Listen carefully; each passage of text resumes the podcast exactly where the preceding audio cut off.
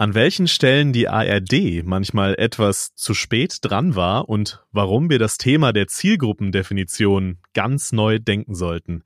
Das waren zwei Themen gestern auf den Medientagen München und darüber sprechen wir jetzt im Podcast. This is Media Now, der Podcast der Medientage München.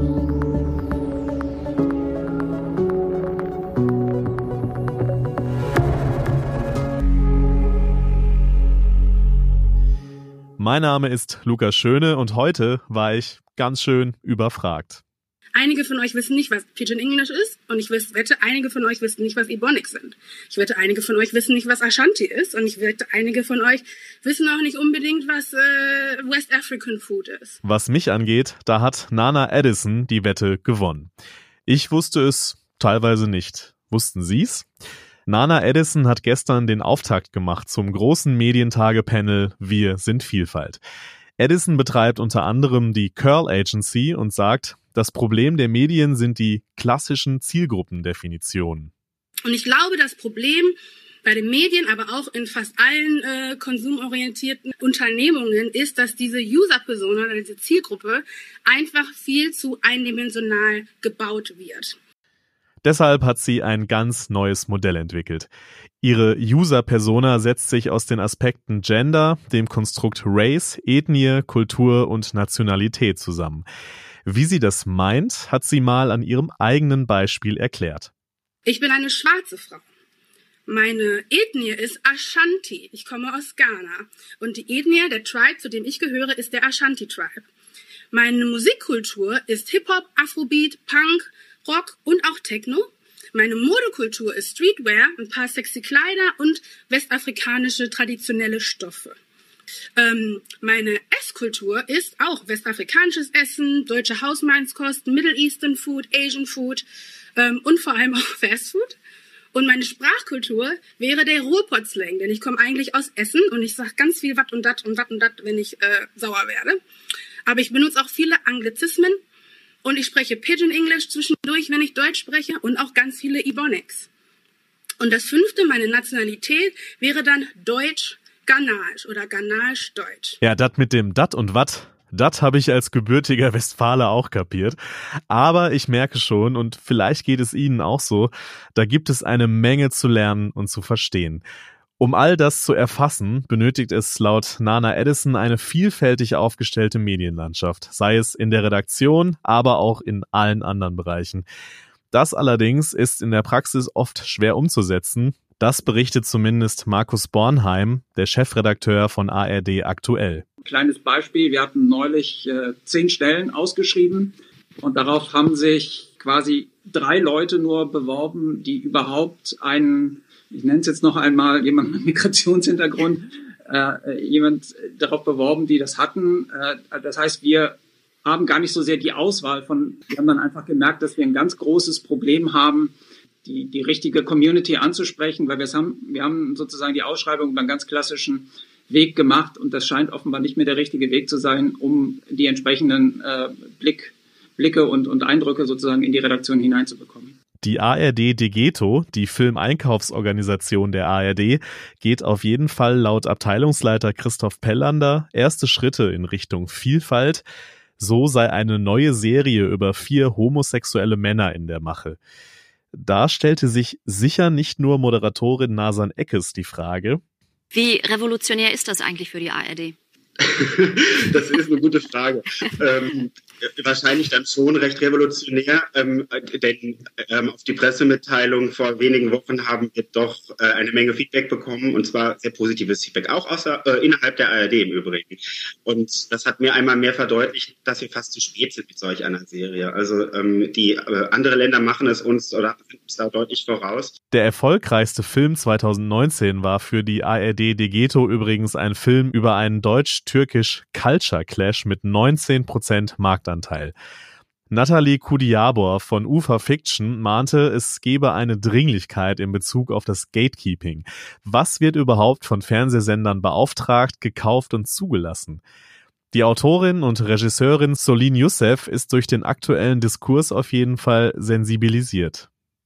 Muss auch ehrlich zu, also mir selbst eingestehen, dass ich auch viel hingenommen habe äh, und jetzt auch durch diesen Diskurs ähm, mehr oder verschärfter auf Dinge gucke und darauf achte, eben, wie ist eine Frauenfigur erzählt und, und da gehe ich auch mehr in Konflikte rein. Nicht nur eine Frauenfigur, aber auch, warum sind da eigentlich keine Hauptfiguren mit einem anderen, ja, Hintergrund sozusagen, egal wie dieser aussieht, ob der sozial eben äh, oder oder politisch anders ist oder äh, ja, sexuell Orientierung einfach eine andere bedient sozusagen. Moderatorin Aminata Belli, die seit kurzem mit Dieb und Deutlich eine eigene Talkshow im NDR moderiert, wünschte sich eine gelebte Vielfalt und keine Pseudo-Diversity. Es ist ja oft so, dass das gelungene Abbild von Vielfalt nach außen hingegeben wird. Also wir sehen Hosts, die sind vielleicht schwarz oder schwul, Moslem oder wie auch immer, aber in den Redaktionen ist es dann ja trotzdem immer sehr weiß.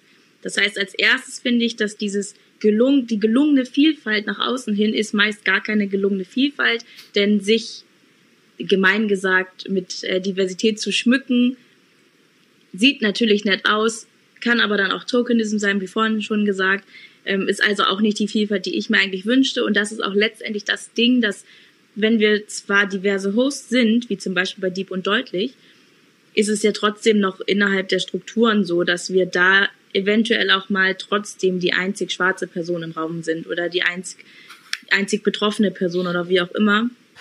Der Schauspieler und Wirtschaftsjournalist Patrick Dewayne hat auch andere Erfahrungen gesammelt.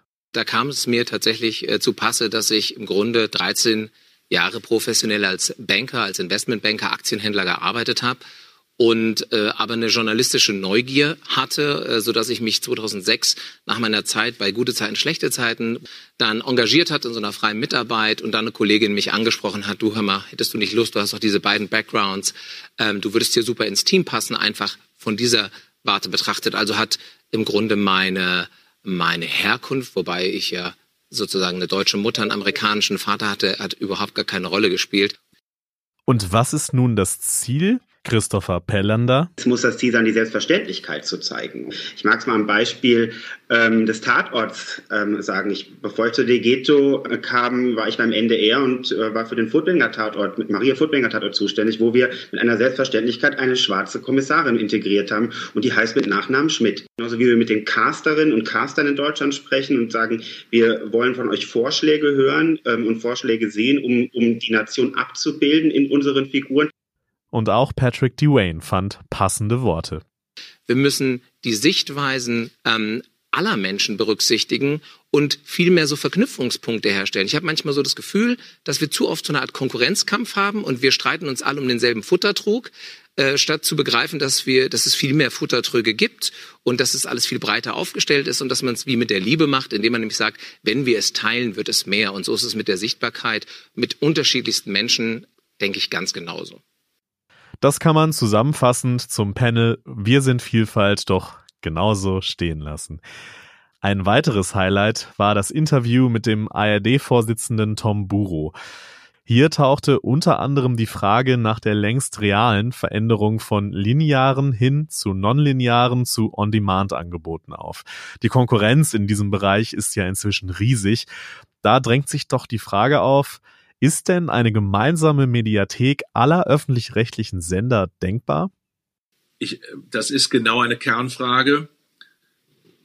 Ich zögere nur deshalb etwas, weil das medienpolitisch, sagen wir mal, etwas heikel ist. Aber ich sage es trotzdem. Ich finde, das, äh, ich finde, das ist der Zug der Zeit. Ich kann verstehen, äh, wenn äh, unsere große öffentlich-rechtliche Schwesteranstalt in Mainz äh, natürlich im Augenblick einen Wettbewerbsvorteil hat, weil sie haben früher, muss ich neidlos äh, zugestehen, haben früher ihre Mediathek äh, ausgerichtet und modernisiert. Ähm, ich würde sagen, jetzt sind wir ungefähr gleich auf. Äh, ich glaube, dass äh, die Politik das auch erkannt hat und dass am Ende eines Weges das durchaus ähm, stehen könnte. Ein weiteres heißes Thema ist ja fast schon traditionell die Gebührenerhöhung und der Bildungsauftrag der öffentlich-rechtlichen. Für Buro stand das ja ganz im Zeichen des neuen Medienstaatsvertrags, der ja von allen Ministerpräsidentinnen unterschrieben und dann noch die Zustimmung von den Landesparlamenten braucht. Diese Woche gab's das letzte ausstehende Go aus Mecklenburg-Vorpommern dafür. Nächstes Jahr steht dann die inhaltliche Ausrichtung an. Welchen Auftrag haben die öffentlichen Rundfunkanstalten zu erfüllen? Die Kommission zur Ermittlung des Finanzbedarfs der Rundfunkanstalten empfiehlt aktuell ab Januar 2021 eine Anhebung des monatlichen Rundfunkbeitrags auf 18,36 Euro. Für Buro ein Widerspruch. Die jetzige Empfehlung, wir reden hier von, Entschuldigung, 86 Cent, ja, diese 86 Cent Beitragsanpassung bemessen sich nach dem, was der gerechtliche Rahmen ist, unser Auftrag ist. So, und jetzt ist völlig okay zu sagen, nein, wir wollen den verändern. Es ist auch legitim zu sagen, eigentlich finde ich den Auftrag okay, aber ich finde, die Erfüllung des Auftrags kostet mir zu viel. Äh, also möchte ich auch schon deshalb aus finanziellen Gründen an den Auftrag gehen. Kann man auch tun. Ähm, das muss aber alles äh, in einem, das muss nacheinander kommen. Erst der Auftrag und dann kommt die Errechnung des Beitrags. Was man nicht machen kann, ist eine konkrete Beitragsempfehlung der KEF koppeln an den Auftrag insgesamt. Das funktioniert einfach nicht. Und äh, insofern, glaube ich, muss man ehrlich sein. Wir verschließen uns dem ja gar nicht. Dafür verpfände ich auch mein Wort. Ich glaube, die Reformprozesse von 2020 in diesem Jahr beweisen auch, dass, dass ich auch Wort halte und wir als ARD, als Gemeinschaft Wort halten. Ähm, aber äh, es muss eben wirklich nacheinander kommen.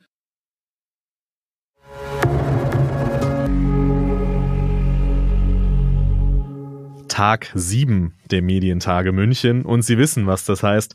Der Abschluss des Events steht bevor. Unter anderem steht heute noch ein Highlight auf dem Programm, nämlich der Journalism Summit, bei dem es darum gehen wird, welche Auswirkungen Corona auf den Journalismus hatte und welche Lehren daraus gezogen werden können und müssen. Mit dabei sind zum Beispiel der renommierte New Yorker Journalismusprofessor Professor Jay Rosen, Judith Witwer, Chefredakteurin der Süddeutschen Zeitung und Jörg Schönenborn, Programmdirektor Information, Fiktion und Unterhaltung beim WDR. Und ein weiteres Thema wird heute noch im Mittelpunkt stehen, das die Medienbranche, man kann das glaube ich wirklich so sagen, ziemlich prägt seit einiger Zeit. Und das sind Podcasts. Deswegen reden wir jetzt ganz metamäßig in diesem Podcast über Podcasts mit der Podcast-Expertin im Team der Medientage, Beate Hones. Grüß dich. Hallo. Beate, was ist das Großartige an Podcasts? Gegenfrage, was ist nicht großartig daran? Du hast vollkommen recht. Es ist einfach äh, diese, dieses, ja, dieses einfache und dieses spontane, direkte, das ist einfach wunderbar und man kann ja wirklich alle Themen behandeln, von ernsten Themen über den, ja, den lustigen Talk, Humor und alle Formen von Interview, Talk und Storytelling. Also es ist einfach alles drin, würde ich sagen. Habe ich genau. das gut zusammengefasst? Das hast du sehr gut zusammengefasst und vor allem man kann hören, was man will und wann man will, weil man selber in der Hand hat. Also ich suche mir aus, oh, jetzt bin ich gerade äh, in der Stimmung für was Lustiges, schaue ich doch mal, was gerade mein Lieblings-Comedy-Podcast macht ähm, und höre da rein. Ich kann mir die Zeit vertreiben, wenn ich gerade S-Bahn fahre oder wenn ich irgendwo unterwegs bin oder beim Kochen oder über meinen Smart Speaker oder wie auch immer. Also ich find's super. Da sind wir einer Meinung, würde ich sagen. Okay, gehen wir mal so ein bisschen auf das Podcast-Special der Medientage München ein. Sam Dolnick von der New York Times ist da zu Gast. Das ja. ist ja eine Zeitung, ne? Das äh, weiß man ja mhm. bekanntlich. Warum spricht er denn dann auf dem Podcast-Special? Ja, die New York Times hat ja einen der bekanntesten Nachrichtenpodcasts weltweit, uh, The Daily. Und das ist ja nicht der einzige Podcast, den die haben. Zudem ähm, hat die Times jetzt Serial Productions gekauft. Auch ein, ein Podcast-Label, das äh, jetzt sehr, sehr bekannt geworden ist durch seine Serial-Produktion. Und das interessiert uns natürlich, warum macht die Times das und warum gehen die jetzt auf Audio und auf Podcast. Und das wird uns Sam Dolnick dann verraten. Und da äh, stecken, glaube ich, ganz viele spannende Themen drin, auch für ja die deutschen Publisher, die natürlich auch das Thema erkannt haben. Aber die, die New York Times ist da natürlich, du hast es angesprochen mit The Daily, auch eine Art Vorreiter in dem Bereich gewesen. Natürlich, äh, wie wir das schon angesprochen haben, haben auch andere Player wie Verlage das Thema Podcast erkannt. Es ist nicht ein reines Radiothema. Ähm, da spielt so viel rein von Monetarisierung bis Corporate Podcast. Welche Themen greift denn das Podcast-Special der Medientage noch auf? es wird um neue Formate gehen. Denn äh, ursprünglich ist ja immer so die Verbindung mit Podcasts, dass da jemand mit einer jemandem spricht, also talkt oder dass es ein Interviewformat ist. Aber es gibt ja so viel mehr. Zum Beispiel stellen Daniel Nicolaou und Nils Bokelberg äh, den Spotify Original Podcast Susi vor. Und äh, das ist ein Fiction-Podcast, finde ich eine total spannende Sache. Bin mhm. ich sehr gespannt, auch was sie erzählen. Und dann haben wir noch Ronja von Wurm-Seibel dabei. Ähm, die ist Journalistin, Filmemacherin und Autorin und hat einen Reportage-Podcast, der heißt Gegen die Angst. Und da stellt es einem schon beim Hören des Trailers die Haare auf. Da sind wir sehr gespannt, was uns dann erwartet beim Podcast-Special. Beate, bald sind die Medientage vorbei. Es war sicherlich eine tolle, aber auch anstrengende Zeit. Deswegen nochmal viel Erfolg heute am letzten Tag oh ja. und dann ein bisschen Erholung nach den Medientagen. Danke fürs Gespräch. Dankeschön. Danke dir. Ja, wie gesagt, die Medientage neigen sich dem Ende entgegen. Aber vorher ist heute noch mal einiges los. Wir haben es ja gerade schon gehört. Darüber hinaus werden wir heute auch noch sportlich bei den Medientagen. Es gibt nämlich noch den großen Sportgipfel, bei dem es darum gehen wird, wie es eigentlich für Sportmedien, die die Pandemie ja in besonderer Weise getroffen hat, weitergehen kann in den nächsten Wochen und Monaten. Außerdem passiert heute auch noch einiges abseits des Konferenzprogramms. Klicken Sie sich gerne durch auf der digitalen Plattform der Medientage. Da gibt es zum Beispiel die Guided Tours von Explore Media in Bavaria, bei dem sich Medien Medienunternehmen vorstellen und Extra für die, die noch ganz am Anfang ihrer Karriere in den Medien stehen, hat Start into Media ein tolles Programm auf die Beine gestellt. Auch da gerne mal vorbeischauen. Ganz viel davon wird natürlich auch im Nachgang noch in unserer Mediathek zu finden sein. Und jetzt viel Spaß beim letzten Live-Tag der Medientage München. This is Media Now, der Podcast der Medientage München.